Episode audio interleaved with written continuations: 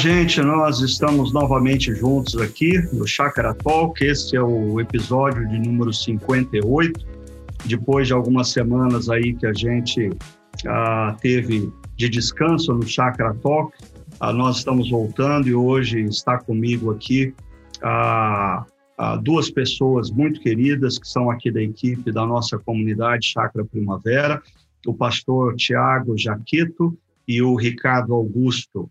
Uh, tudo bem com vocês? Como que vocês têm passado nesses últimos dias de pandemia? Tudo bem, Ricardo. Tentando uh, sobreviver com dois meninos pequenos em casa, mas estamos bem, graças a Deus. Por aqui está tudo bem, graças a Deus, e a gente segue aí na expectativa de aumentar a família para além do gato.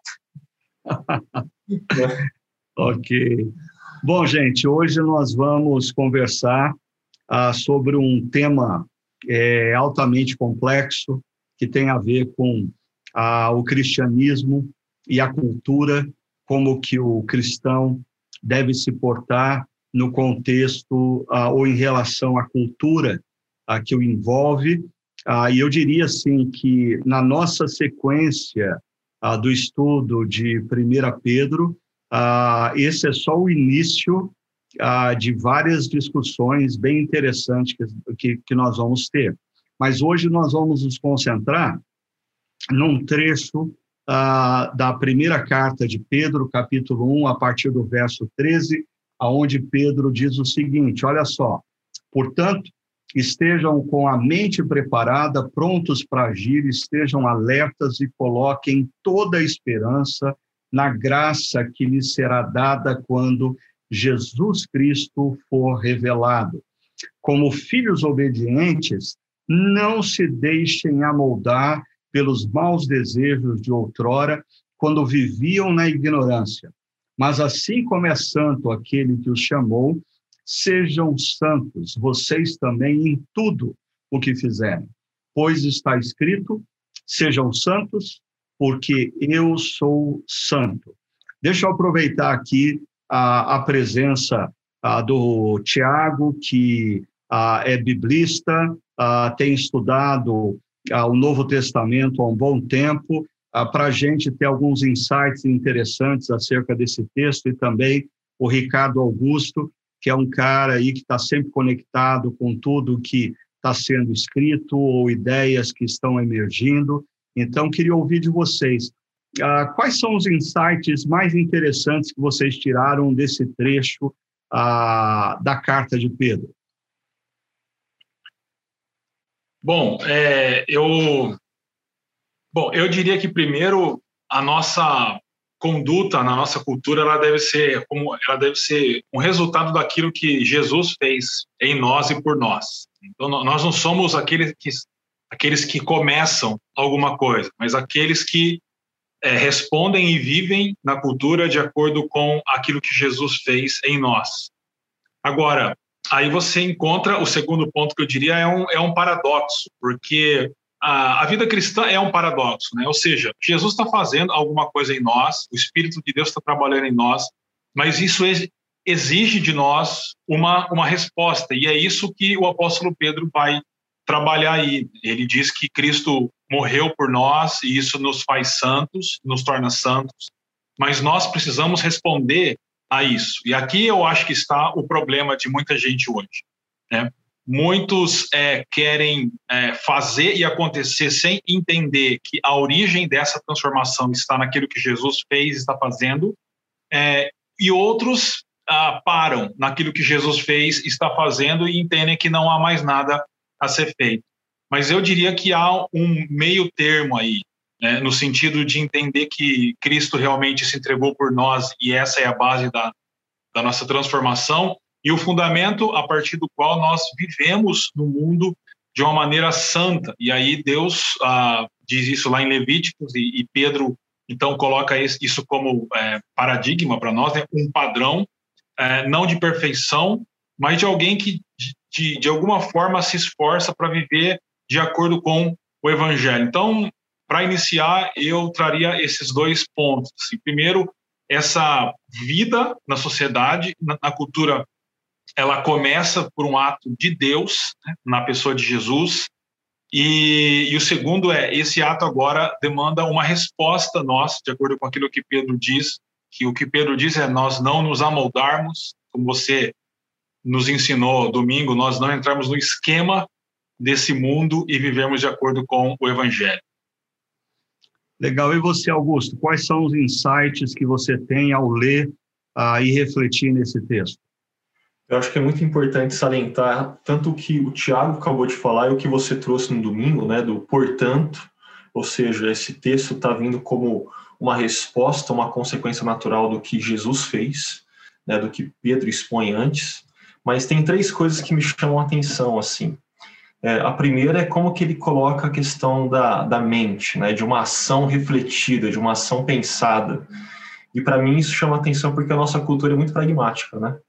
Pensar atentamente, estar alerta, é, ser sóbrio, ele usa essa expressão no texto, né? Não são coisas assim comuns nos dias de hoje, né? Então a gente vai na contramão disso. E outra coisa que me chama atenção e que eu acho que a nossa cultura vai na contramão é quando ele fala que a nossa resposta tem que ser uma resposta obediente, como filhos obedientes. Ele usa essa imagem.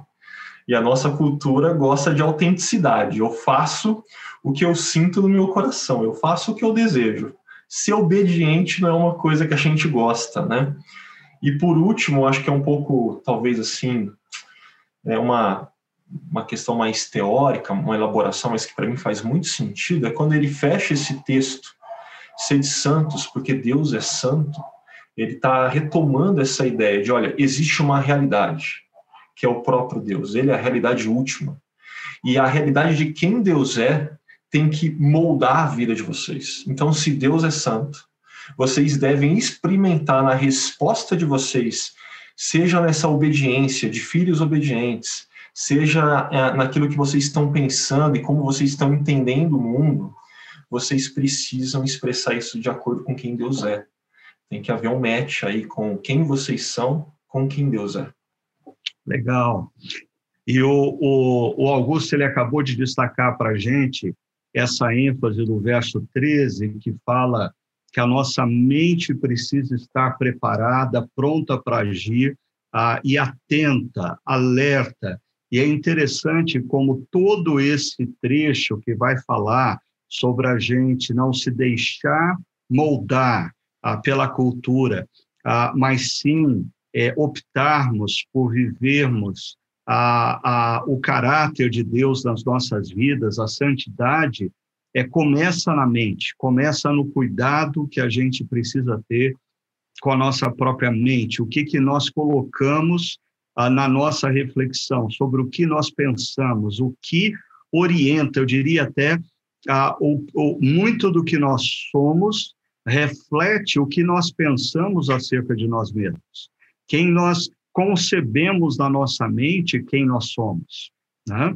Então, é muito importante a gente perceber nesse texto ah, o valor que Pedro atribui à, à, à mente, assim como Paulo, em Romanos capítulo 12, quando também fala da relação com a cultura, diz que a renovação começa pela mente.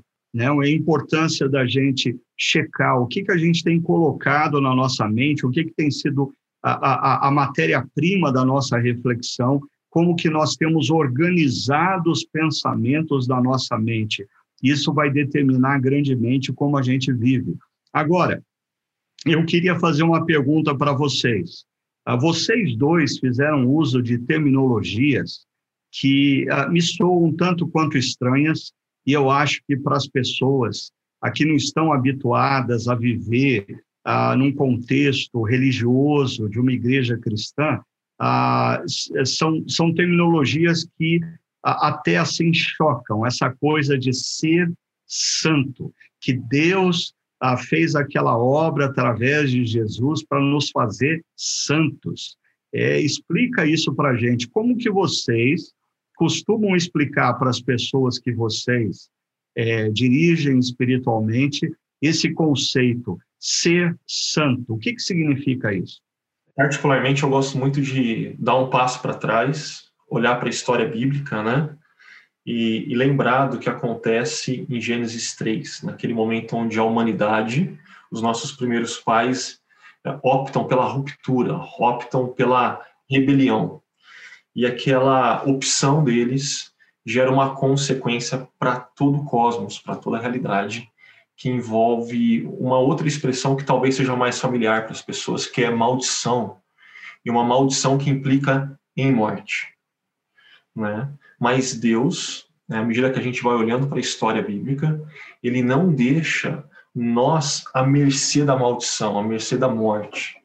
Então ele age em direção da redenção, na direção de derramar bênção, de derramar vida. E para mim, santidade é, tem a ver com isso.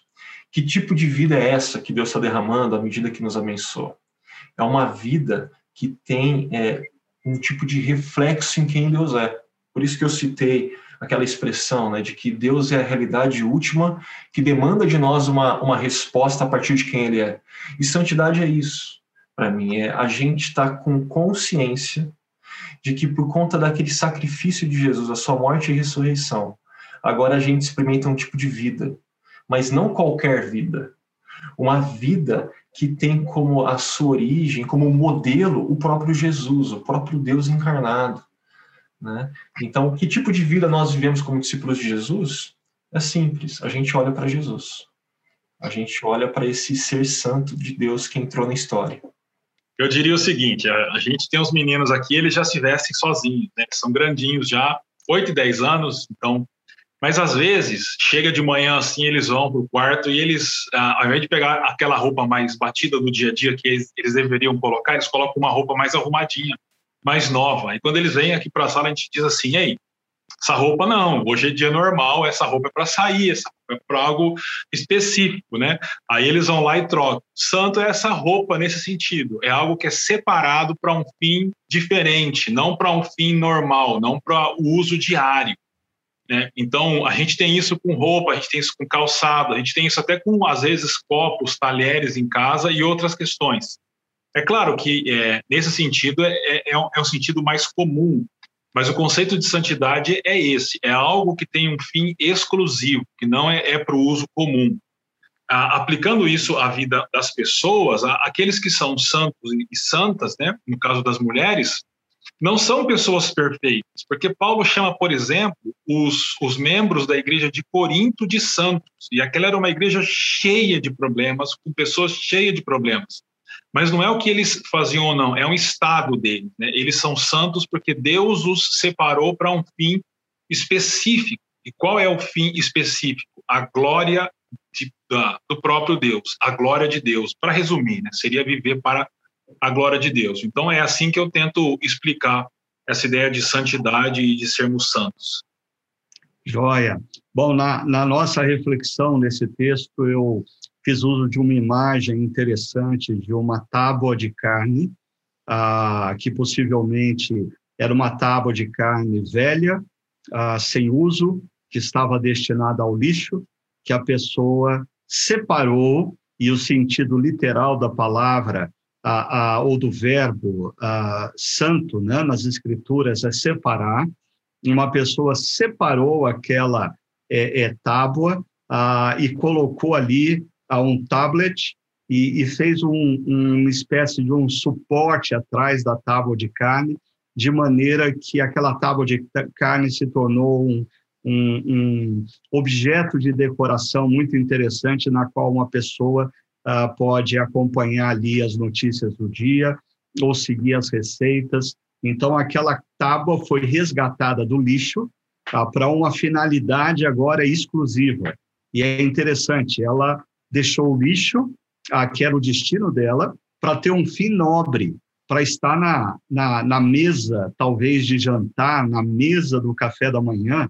Eu até ah, disse: imagina se nós estamos vendo a imagem é, de uma tábua de carne que se tornou suporte de tablet usado pela rainha da Inglaterra. Né? Ou seja, é, é, é, um pouco, eu tenho na minha mente que é, é um pouco isso que Deus faz com a gente em Jesus.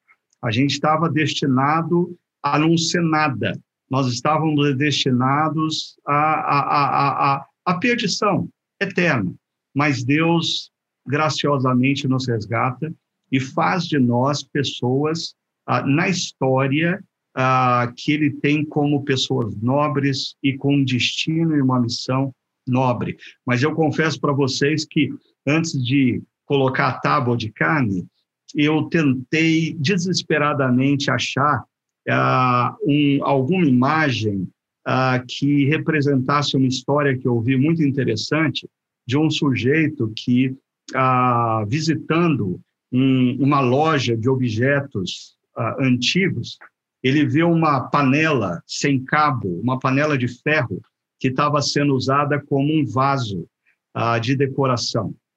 Uma panela grande, bonita, sem cabo, ah, com ferro maciço, mas que estava sendo usada como vaso. E ele compra aquela panela, aí ele leva para casa, ele tira toda a terra de dentro daquela panela, ele lava muito bem aquela panela, ele restaura o cabo daquela panela ah, e ele dá novamente o uso para o qual aquela panela foi destinado fazer comida, né? E nessa história, o sujeito, o antigo proprietário daquela panela, uh, um dia passando pela loja, trazendo mais alguns objetos, pensa em resgatar aquela panela que ele usava como vaso de volta e o e o proprietário da loja diz não, essa panela foi vendida por uma outra pessoa e o sujeito ficou muito interessado, foi até a casa da pessoa e pediu, falou assim, eu queria pagar para você para ter aquela panela de volta que eu usava como objeto de coração, como um vaso. E o sujeito disse, não, essa panela não está à venda. Essa panela foi criada para fazer comida. Ela não foi criada para ser vaso de planta.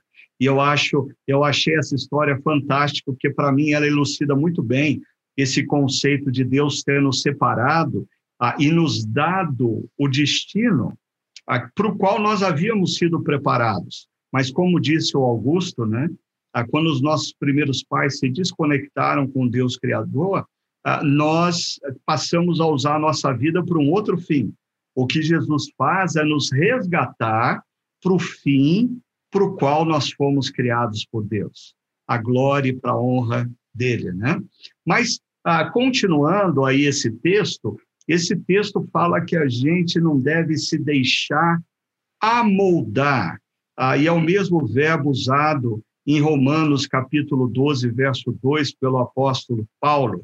É, muitas vezes é explicado por nós pastores é, como formatar, que é uma, ah, uma, na verdade, uma aportugação, não sei se existe isso, né, do verbo ou do substantivo inglês format, né? Ah, e o sentido da palavra literal é não se deixe integrar pelo esquema, não se deixe absorver pelo esquema. Ah, como que vocês acham que um cristão, ah, quais as implicações disso para dia, os dias atuais? O que, que significa a gente não se deixar amoldar, formatar, integrar pelo esquema, pela cultura que nos cerca. Como que vocês veem isso? Ricardo, isso é assunto de muita discussão, de muitos livros já, de muitos artigos, né? Porque como é que o cristão se, se, se relaciona com a cultura? Tem aqueles que vão dizer, que vão defender um, uma teologia mais do, do escape, digamos assim, de sumir da cultura, né? Ah, ou até aqueles que vão dizer que a gente precisa se acomodar completamente à, a cultura. Mas, de novo, eu acho que existe um, um meio termo aí, porque a igreja não é mais um país, né, não é mais uma nação como fora Israel no Antigo Testamento. E por isso ela vive em muitas culturas. Na verdade, em todas as culturas temos é, discípulos e, e discípulas de Jesus que se envolvem com as questões da cultura. E aí eu diria que o critério é o critério ah, dos valores do reino de Deus.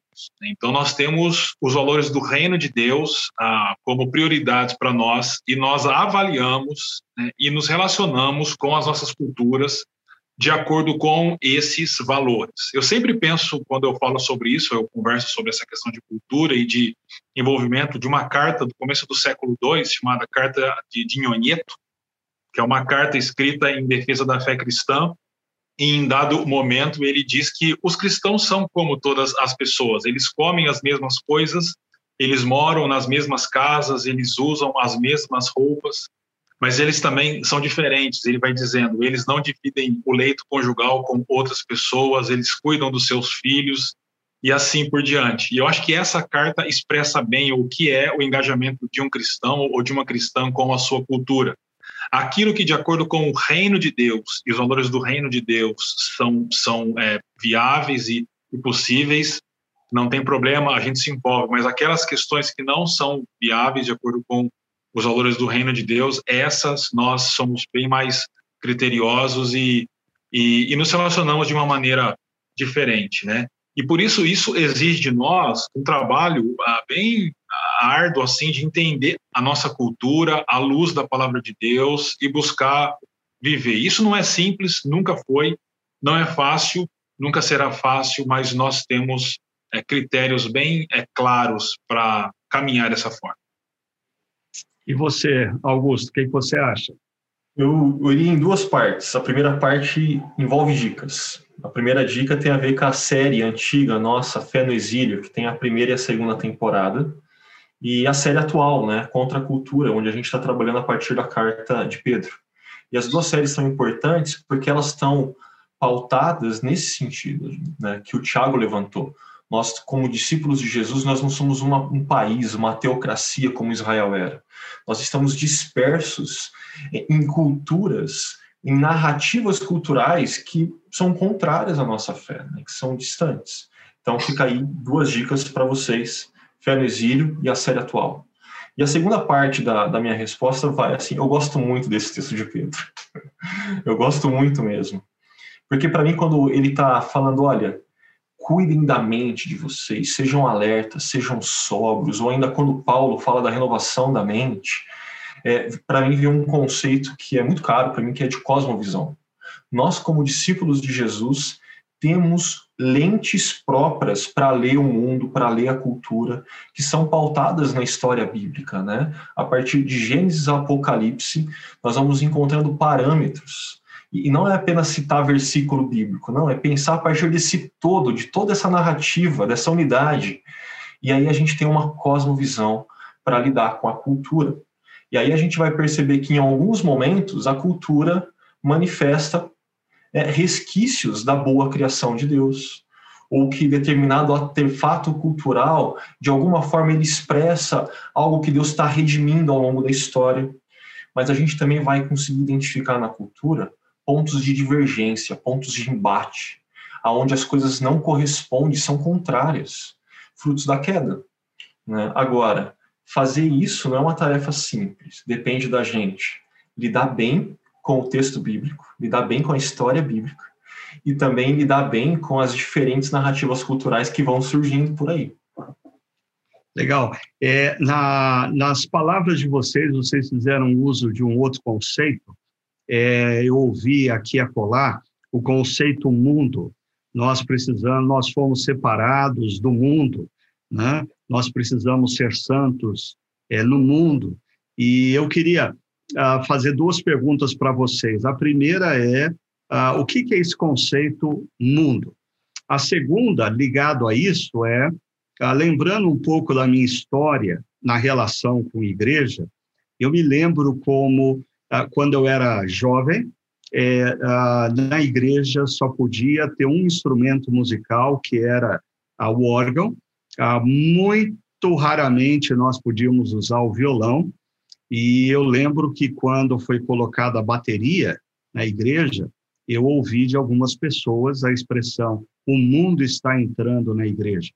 Depois, mais tarde, é, eu fazia parte de um grupo chamado Vencedores por Cristo, e que foi um grupo que na década de 80, 70, 80 mudou muito o estilo de música cantada nas igrejas, e eu me lembro que a gente tinha algumas músicas que tinham como ritmo o samba, o chorinho, ou mesmo o rock, ah, e quando nós cantávamos essas músicas, as pessoas diziam: o mundo está entrando na igreja.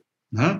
E hoje em dia, quando é, eu vou pregar na chácara, ah, hoje, talvez nem tanto, mas no início da chácara, quando eu colocava um notebook é, em cima de uma mesa ah, e não usava o púlpito, não usava uma Bíblia de papel e não usava anotações ah, feitas talvez numa máquina a de datilografia IBM Santa, né? Ah, ah, algumas pessoas olhavam aquilo e diziam: o mundo está entrando na igreja. Ah, eu queria entender, a partir do que vocês têm a dizer, o que, que, o que, que é esse conceito mundo? E a gente pode dizer que essas coisas, esses exemplos que eu dei, são exemplos do mundo entrando na igreja? Ricardo, eu diria que esses exemplos são exemplos de como a igreja não consegue entender essa relação com a cultura. E ela acusa que o mundo está entrando na igreja através dessas questões, o que não é verdade. E muitas vezes abre as portas realmente para o povo de Deus, para que valores mundanos entrem na igreja é, de outra forma, né? É, eu tenho visto muito o mundo entrar na igreja dessa forma, mais com pessoas vestindo toga e colar clerical do que com gente pregando com notebook. Isso é um fato, né? mas as pessoas não percebem.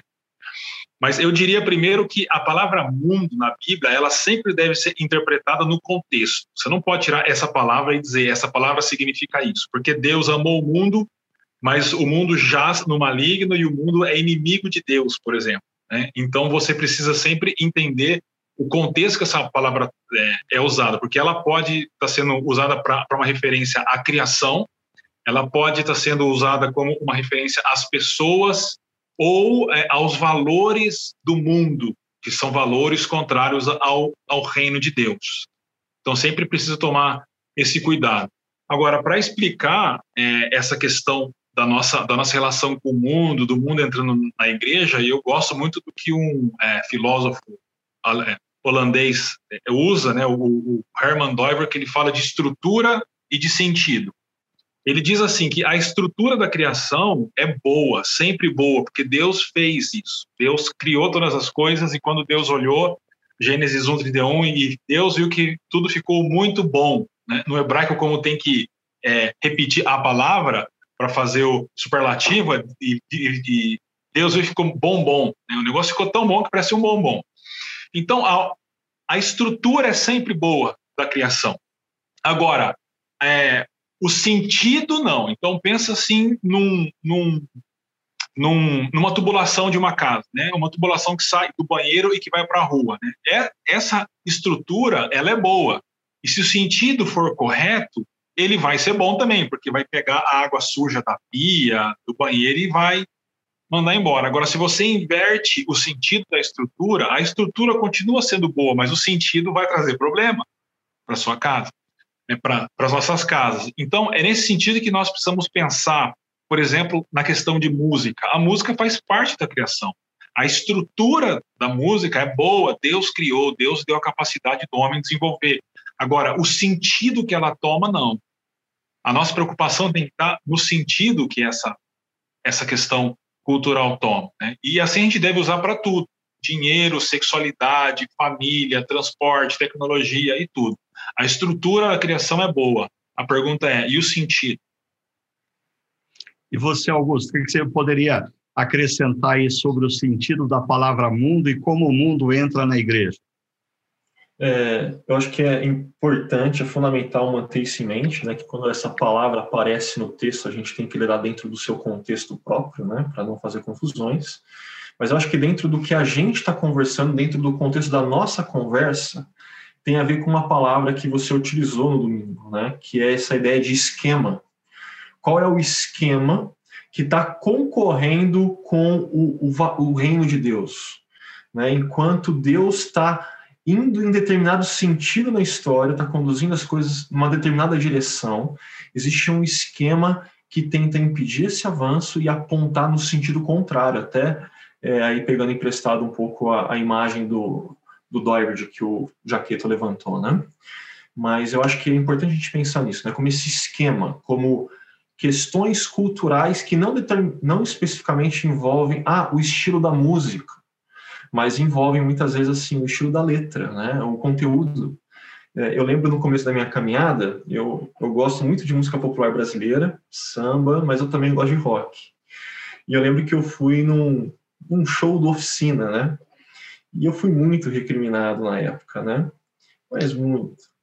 E dois dias depois me convidaram para ir numa outra apresentação de um ministério. E no final daquele encontro falaram para mim: e aí, agora você viu o que é música boa? Eu falei: com certeza, é, é o rock. Né? Porque o ápice da oficina tinha sido aquela música Ele Vive, né? E, e o ápice do outro tinha sido prosperarei para a direita, para a esquerda. Eu falei, gente, não tem como comparar, porque o problema não é, é o estilo musical, o problema é o conteúdo da letra. Né? É, então a gente tem que fazer essas distinções, é importante. É, e o, o perigo, quando a gente se relaciona com a cultura, é a gente é, entender que a, o formato, a estrutura que nós estamos habituados ou que é a nossa preferência porque estamos habituados, né, é, é, é, é a correta e tudo aquilo que nos é estranho, tudo aquilo que emerge no horizonte e a gente não tem domínio é errado, é, é, é equivocado. Eu cresci ah, ou passei parte da minha adolescência e juventude numa igreja, aonde um amigo meu pessoal ele foi chamado pela liderança da igreja, os pastores e presbíteros, e repreendido porque ele havia ido ah, num dos primeiros ah, festivais que aconteceu na cidade de São Paulo, chamado Free Jazz Festival, que era um festival de jazz. Ah, quando chegou ao conhecimento dos pastores e presbíteros, ele foi chamado, foi recriminado e foi disciplinado porque ele tinha ido assistir ou ouvir essa música mundana. Né? Agora, é interessante, essa mesma igreja, que o seu pastor vinha de uma tradição rural, então todas as, as ilustrações dele no sermão eram ilustrações da roça. Aí ele falava que crente que se afasta da igreja é que nem boi que se perde na invernada, quando volta, volta cheio de berne, ah, e era, era, eram essas as imagens que ele trazia. E interessante, aquela igreja, todo ano, tinha um evento social que era o ápice ah, da, da, da confraternização da igreja, que era um sábado à noite, aonde todos os crentes estavam convidados para se prepararem para apresentar uma música sertaneja no salão social da igreja. Então, música sertaneja podia, crente pode ouvir música sertaneja, mas jazz não podia. Ah, por quê? Ah, ah, porque uma é santa, a outra não. É, eu, ah, meu pai gosta muito de música sertaneja. Tem música sertaneja que tem determinadas letras e defende, cada, cada conceito que eu não gostaria que os meus netos entendessem e vivessem aqueles conceitos. Então, é muito importante a gente perceber que a cultura em si, ela tem flashes da glória de Deus e flashes a, a, da queda do homem, da desconexão da humanidade. E nós precisamos ter critério para lidar com a cultura. Né? Agora, eu queria a, avançar com vocês pensando no seguinte: o, o um pastor norte-americano da costa oeste norte-americana, Erwin McManus, Uh, ele diz que, na verdade, nós estamos vivendo uh, um, um, numa sociedade que construiu e tem uma arquitetura cultural anti-reino, ou seja, a arquitetura da nossa cultura, e isso vai ser manifesto através de assim, filmes, séries, reportagens, a escritos acadêmicos, porque a arquitetura da nossa cultura atual, e ele não está falando da nossa a, a, a cultura brasileira, ele está falando da cultura global, que encopa boa parte do mundo ocidental, Europa, Estados Unidos, Canadá, e eu acho que influencia também a América Latina, ele, ele vai dizer que existem uh, determinadas causas uh, nessa cultura uh, que estão movendo cristãos a, a, a, a criarem ídolos a partir de determinadas ideologias. Na opinião de vocês, quando vocês olham a nossa cultura atual, quais seriam algumas tendências que geram esse, uh, esse movimento de cristãos da agenda do reino de Deus para a defesa de uma agenda ideológica. Lembrando que eu não estou falando agora meramente de questão política, mas ideologias que estão roubando a do coração dos cristãos compromissos com os valores do reino. Vocês identificam alguma coisa? Eu acho que não tem só uma coisa, não, tem várias, né? Uhum. É, particularmente, na minha experiência, eu, eu lidei muito no contexto universitário, né, da universidade pública, e, e uma das agendas fortes que existia era com questões de gênero, né, envolvendo sexualidade e gênero. E eu sempre me surpreendia quando algum assunto fazia com que as redes sociais efervescessem essa temática e o pessoal começasse a mudar a fotinha do Facebook dizendo apoio tal causa, a quantidade de cristãos aderindo a esse tipo de, de movimento, né? E aí quando você sentava para um café para conversar, para tentar entender um pouquinho mais do que aquela pessoa estava é, aderindo, o que ela estava professando com aquele movimento ali no Facebook dela, é, você ia ficando ainda mais preocupado, né? Porque a pessoa começava a entender que não, é, algumas questões que a gente entende como estruturas da criação, que foram dadas por Deus como homem e mulher, ah, não, não, isso é meramente construção social que a gente desenvolve no desenvolvimento da história. E cada momento da história a gente vai utilizar categorias distintas. Não existe nada permanente com relação a isso. Né? Um tipo de descolamento do, de quem você é da sua biologia, né? A sua biologia não implica em nada. Ou ainda com relação à sexualidade, ah, nós como discípulos de Jesus falamos acerca da castidade, né? Algo que é revolucionário na época dos primeiros discípulos de Jesus e continua sendo revolucionário para a gente hoje, porque a cultura que a gente está imerso é uma cultura altamente sexual. Né? Eu lembro de um seriado de adolescentes que eu me peguei para assistir no tempo livre e os primeiros cinco minutos já me assustaram. Era um carro balançando no meio do nada, com os vidros embaçados, e aí de repente entra, tá lá dois adolescentes terminando de colocar a roupa, e aí o menino olha para a menina e fala: Olha, eu posso te levar para sua casa? Aí ela olha e fala: Eu não te dei essa intimidade. E, pera, toda a cena foi construída para falar que ela deu toda a intimidade para ele, mas levar para casa, não, isso já era demais. Então são narrativas que vão invertendo coisas, vão desconstruindo é, fundamentos que deveriam ser sólidos para a gente, e esse é só um exemplo de N outros exemplos e N outras narrativas.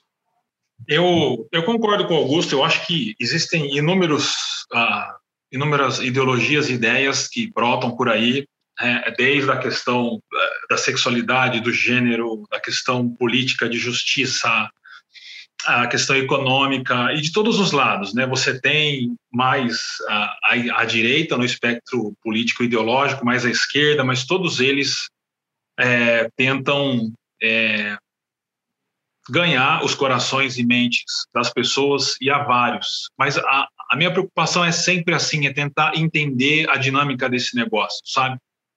Então, para mim, algo que é, reflete bem isso é a, é a frase de, de, de Karl Marx, quando ele escreve no livro sobre religião, ele diz: o homem é o mundo do homem. A ideia é que o homem faz o homem. Né? É o homem é o fim do homem. Né? O homem se basta. O homem no sentido não de, de, de gênero, o homem, mas no sentido de, de humanidade. O que, ele, o que ele quer dizer aí, e a ideia que ele traz é que a redenção que nós precisamos, e todo mundo sabe que tem alguma coisa errada com a humanidade, mas a ideia que sustenta essas ideologias é que a redenção que a gente precisa, nós temos. Ela está dentro da humanidade mesmo. Então, o homem dá, dá um jeito nisso. E aí você tem essas propostas de redenção. E por isso que elas se tornam idolatria, então. Porque elas são propostas de redenção, é, mas ah, dentro da humanidade, digamos assim, né? É, não esperando uma redenção de fora, mas de dentro da humanidade. E aí se torna ideologia que toma o coração de muita gente, inclusive dos cristãos.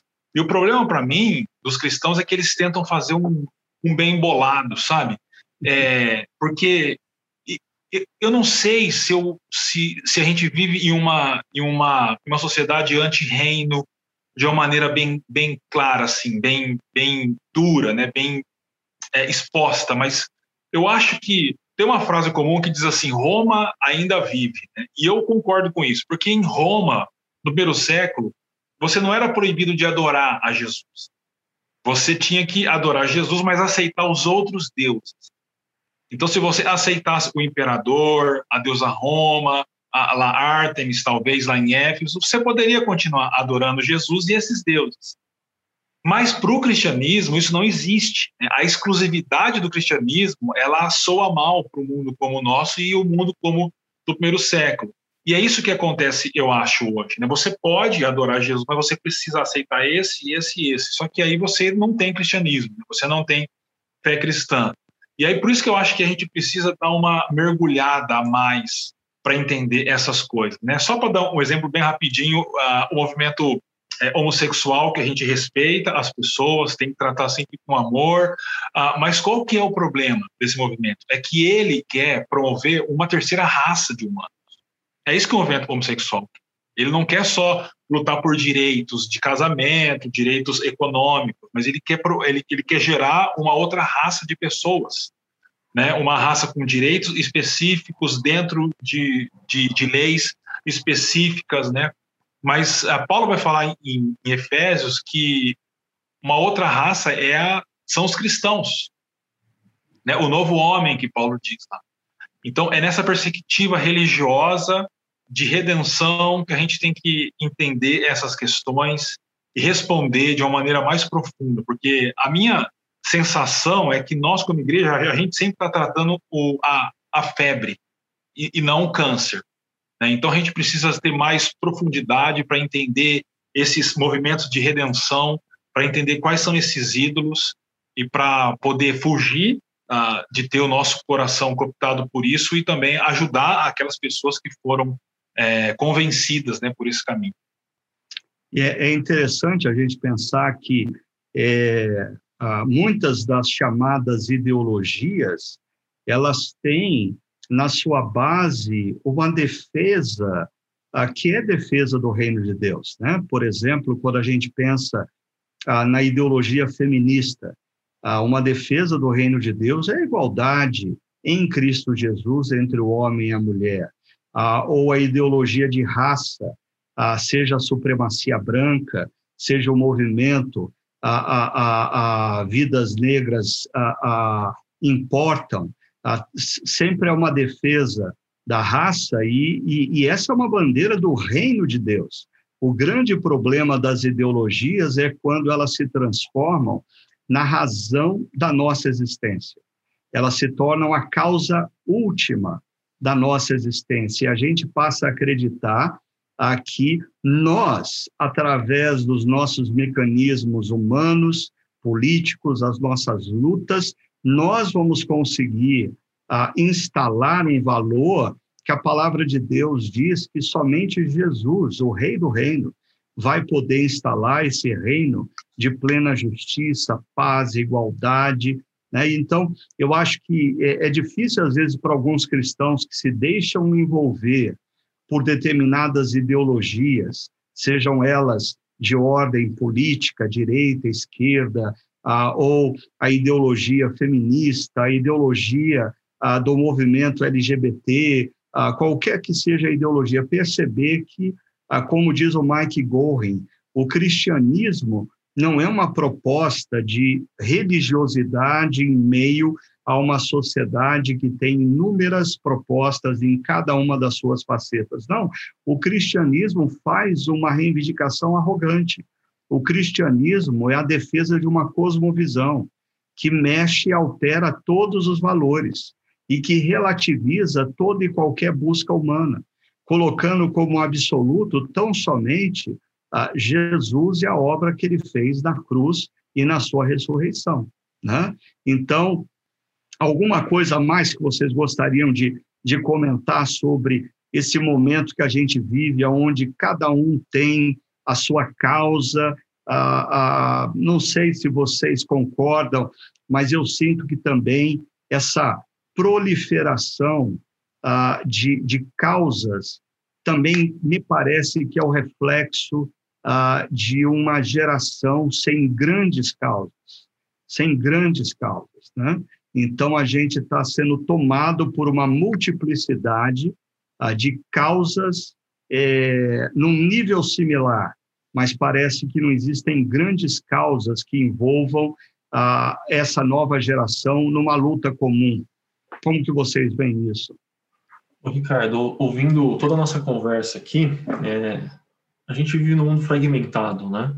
E, a, e nós, como humanidade, estamos fragmentados. Então, N causas vão surgindo e a gente não passou nenhum tipo de crise. Talvez a pandemia pudesse ter feito isso, mas não, não sinto que fez, não vejo que fez, de trazer uma grande causa. Nessas multiplicidades e a pluralidade de pequenas causas, é, as pessoas vão aderindo àquelas que são mais convenientes, aquelas que, de certa forma, ganham, conquistam o coração dela de uma forma mais forte. E, e ouvindo aqui é, a nossa conversa, eu lembrei de uma história é, que envolve um pouco de tudo isso, né? Estava é, num bandejão na Unicamp, com um amigo da biologia, e de repente chega uma menina do doutorado, eu não a conhecia, e, e, a, e mas era conhecida dele, e a conversa começa a acontecer, e aí eu sou apresentado como pastor, né? Que geralmente já levanta uma série de muros. Na 30 segundos depois, muros foram criados. Mas é, nessa ela fez uma curva na conversa, uma conversa que estava sendo tratando assuntos do dia a dia, ela começou a escrachar Gênesis 1 e Gênesis 2, assim, mas escrachar muito como bióloga, né? E, e eu lembro que eu pedi para ela calma naquela, naquele almoço, e comecei a falar, mas assim, você está criticando Gênesis 1 e 2 porque você leu errado. E ela, como assim eu li errado? É, e é óbvio que você leu errado, mas você não percebeu. Ela, como assim? É, os artigos científicos que você lê no seu doutorado tem uma forma, não tem? E ali eles estão preocupados em responder o como. Gênesis 1 tem aquela forma? Ela não. É porque está preocupado em responder outras perguntas. Não como científico que você está indo procurar naquele texto. Tá, então o que, que ele está tentando responder? E aí eu comecei a falar do relato da origem de Gênesis para ela como oferecendo uma cosmovisão que o Deus Criador, que criou todas as coisas, tem para nós como humanidade. Então, por exemplo, como que esse relato coloca homens e mulheres com igual dignidade. E aí eu comparo com outros relatos do Oriente Próximo, onde mulher estava abaixo. Né? E aí, como que isso era revolucionário, era radical para aquele momento, porque homens e mulheres foram criados à imagem e semelhança do próprio Deus. E aí, de repente, é, os muros que ela tinha levantado porque ouviu que eu era pastor começaram a cair. E o olho dela começou a brilhar. E aquela conversa terminou com ela dizendo: Eu preciso que você fale isso para minhas amigas do movimento feminista. Porque nós lutamos por direitos iguais, mas nós não temos um chão firme para construir isso. E o que você está falando para mim oferece esse chão. E, e, toda vez que eu lembro dessa história, eu lembro como que a nossa cosmovisão ela é rica o suficiente para nos dar esse chão para construir coisas, mas também nos coloca nessa humildade para lembrar que, como você disse, só Deus pode concluir o reino que já começou, mas ainda não é pleno. Eu vou, eu vou aproveitar aqui a fala do, do Augusto e trazer uma pergunta da Fernanda e pedir para o Tiago é, pensar numa resposta aí para a gente. A Fernanda diz o seguinte: Olá, Chácara, olá, Pastor Ricardo. Estou super animada com o tema contra a cultura. Minha pergunta é: vai lá, pensando na conciliação entre as nossas vontades e o ambiente da cultura no dia a dia da nossa vida, e o servir a Deus, ou seja, a nossa vontade, talvez formatada ah, pela cultura e o servir a Deus, como podemos tomar decisões mais consistentes e que nos acrescentem no sentido de criar laços íntimos com Deus? Ou seja, eu estou entendendo que a Fernanda está perguntando, Tiago, é, como numa cultura que tem valores aqui constantemente nos pressionam a, a andarmos longe dos valores de Deus, como construir uma vida de proximidade a Deus?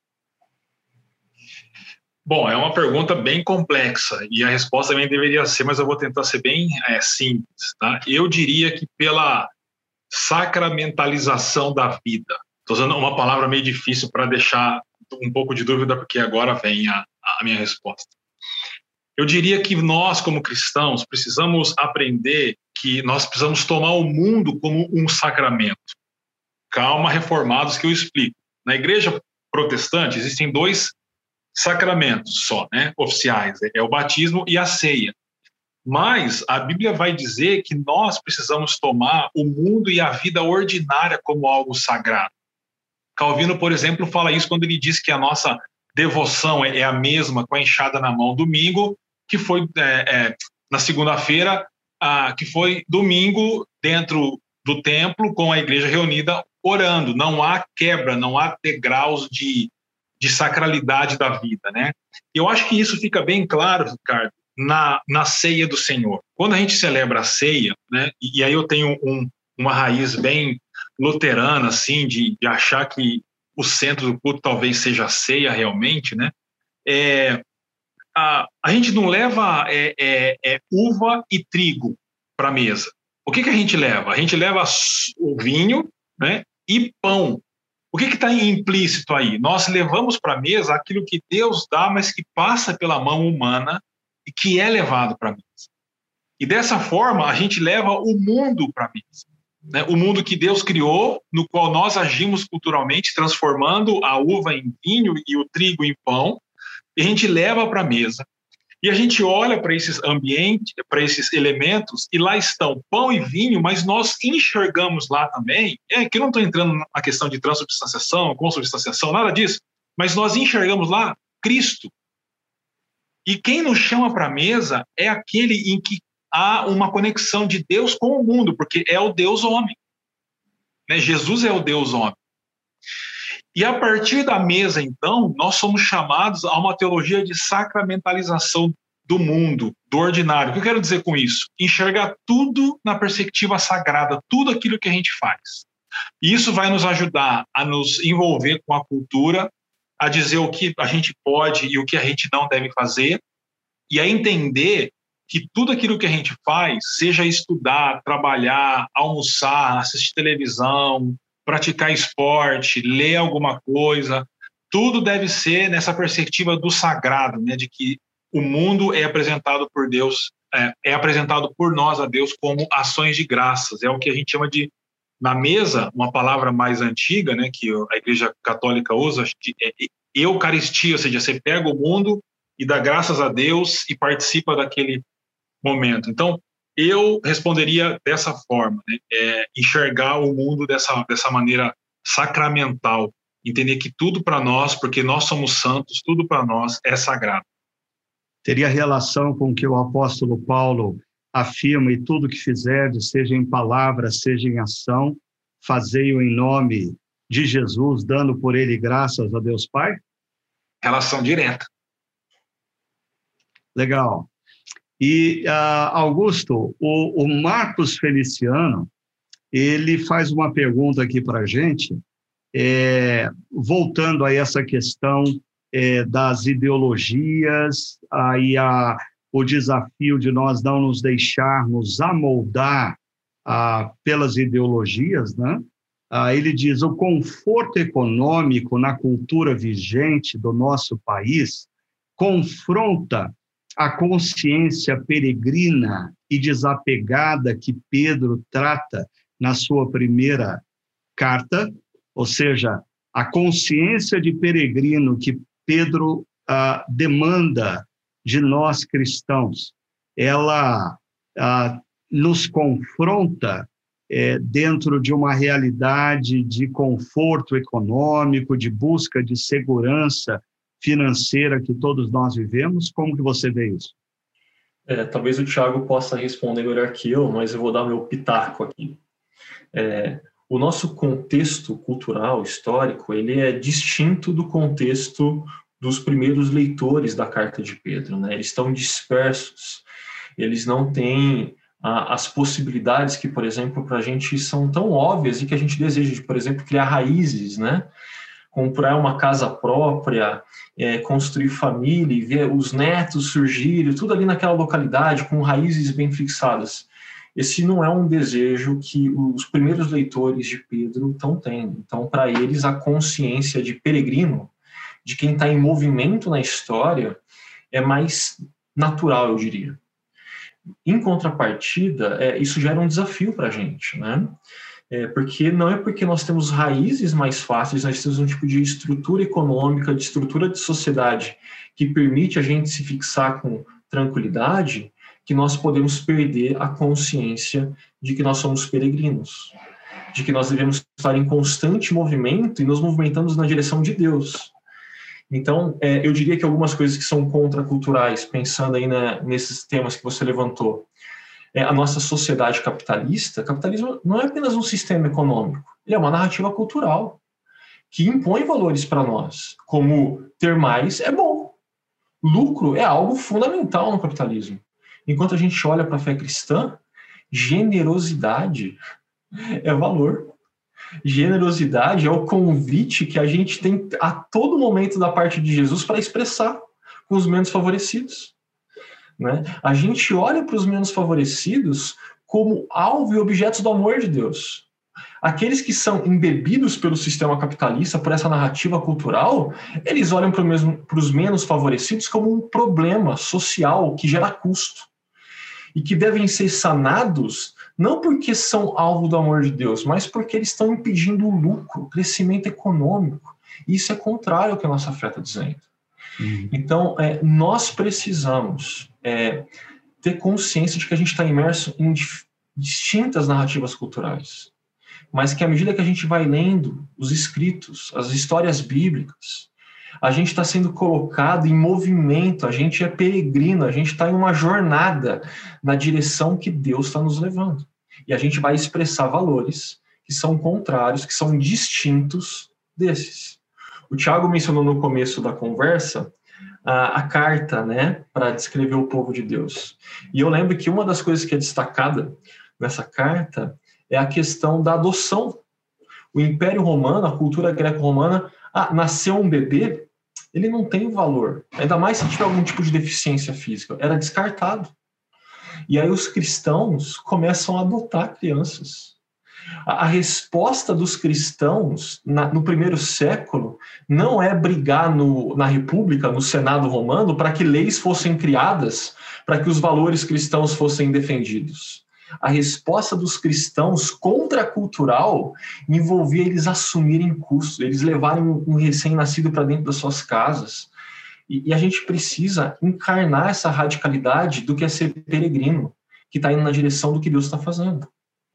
Ou seja, quando a gente pensa no contexto atual, onde a gente tem um número tão grande de pessoas é, em, em, em áreas de risco, passando fome e necessidade, nós precisamos ver os nossos bens materiais não como fins, mas como meios, ah, dádivas de Deus para a gente poder servir generosamente aqueles que precisam, né? Sermos instrumentos dele. E eu queria terminar esse nosso podcast com uma última pergunta feita pelo Enio, e eu queria passar essa pergunta para o Tiago, e aí a gente encerra.